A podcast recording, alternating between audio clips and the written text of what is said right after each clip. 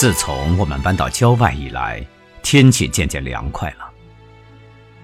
那短篱边牵延着的毛豆叶子已露出枯黄的颜色来，白色的小野菊一丛丛由草堆里钻出头来，还有小朵的黄花在凉静的秋风中抖颤。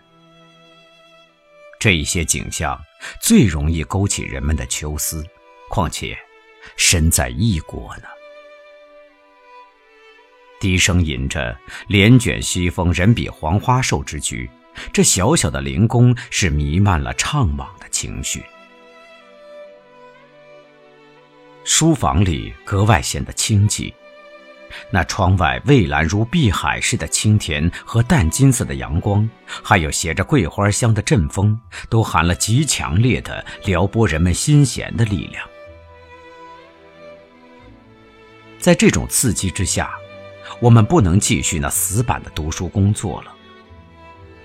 在那一天午饭后，剑便提议到附近吉祥寺去看秋景。三点多钟，我们乘了室外电车前去。这路程太近了，我们的身体刚刚坐稳便到了。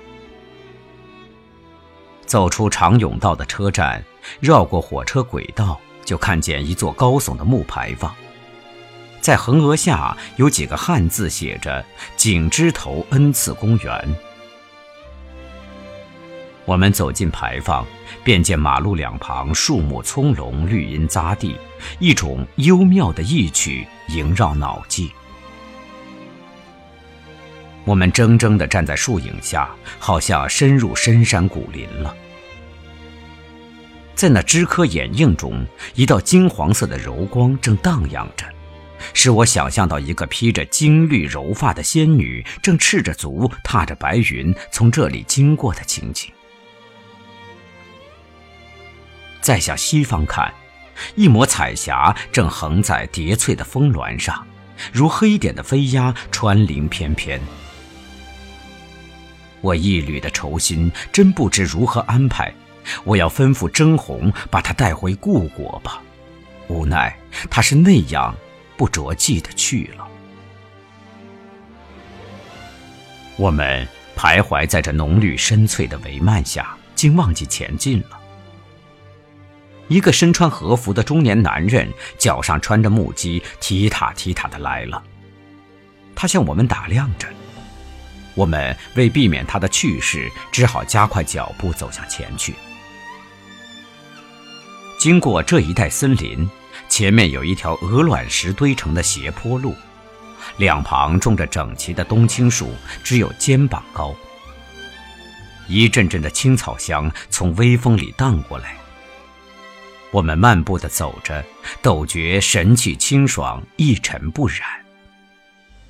下了斜坡，面前立着一所小巧的东洋式茶馆，里面设了几张小矮机和坐褥，两旁摆着柜台。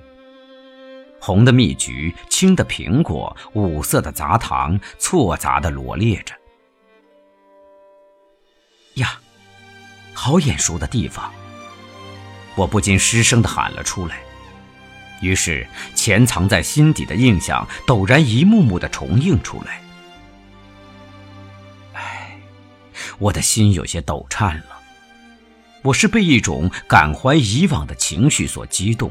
我的双眼睁住，胸膈间充塞着悲凉，心弦凄情地搏动着，自然是回忆到那些曾被流年蹂躏过的往事。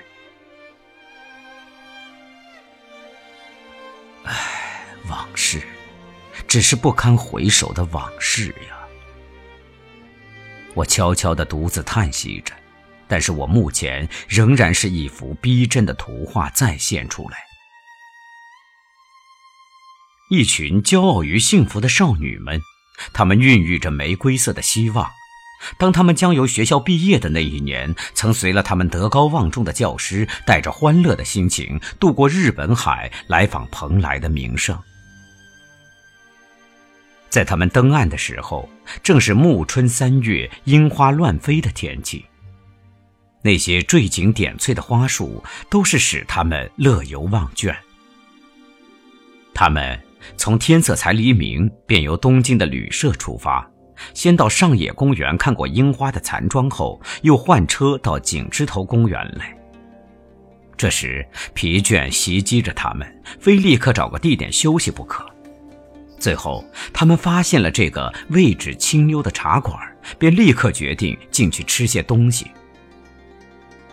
大家团团围着矮凳坐下，点了两壶龙井茶和一些奇甜的东洋点心。他们吃着喝着，高声谈笑着，他们真像是才出谷的雏鹰，只觉眼前的东西渐渐新鲜，处处都富有生趣。当然，他们是被搂在幸福之神的怀抱里了。青春的爱娇，活泼快乐的心情，他们是多么可艳羡的人生呢？但是，流年把一切都毁坏了。谁能相信，今天在这里低怀追怀往事的我，也正是当年幸福者之一呢？啊，流年，残酷的流年呐！它带走了人间的爱娇，它蹂躏了英雄的壮志，使我站在这似曾相识的树下，只有咽泪。我有什么办法使年光倒流呢？唉这仅仅是七年后的今天呀！这短短的七年中，我走的是崎岖的世路，我攀援过陡峭的崖壁，我又死的绝谷里逃命，使我尝着忍受由心头淌血的痛苦。命运要我喝干自己的血汁，如同喝玫瑰酒一般。唉，这一切的刺心回忆。我忍不住流下心酸的泪滴，连忙离开这容易激动感情的地方吧。我们便向前面野草漫径的小路上走去。忽然听见一阵悲恻的唏嘘声，我仿佛看见长着灰色翅翼的秋神正躲在那厚密枝叶背后。立时，那些枝叶都颤抖起来。草底下的秋虫发出连续的叽叽声，我的心感到一阵阵的凄冷，不敢再向前去，找到路旁一张长木凳坐下。我用呆滞的眼光向那一片阴森森的丛林里争视。当微风分开枝柯时，我望见那小河里的碧水了，水上起一层波纹。两个少女乘着一只小华子，在波心摇着桨，低声唱着歌儿。我看到这里，又无端伤感起来，觉得喉头梗塞，不知不觉叹道：“故国，不堪回首！”同时，那北海的红蚁清波便浮现在眼前。那些手携情侣的男男女女，恐怕也正摇着画桨，指点着眼前清丽的秋景，低语款款吧。况且，又是橘帽蟹肥的时候，料想长安市上车水马龙，正不少欢乐的宴聚。这，漂泊异国、秋思凄凉的我们，当然是无人想起的。不过。我们却深深的眷怀着祖国，渴望得些国内的好消息呢。况且我们又是神经过敏的，揣想到树叶凋落的北平，凄风吹着，冷雨洒着的那些穷苦的同胞，也许正向着茫茫的苍天悲诉呢。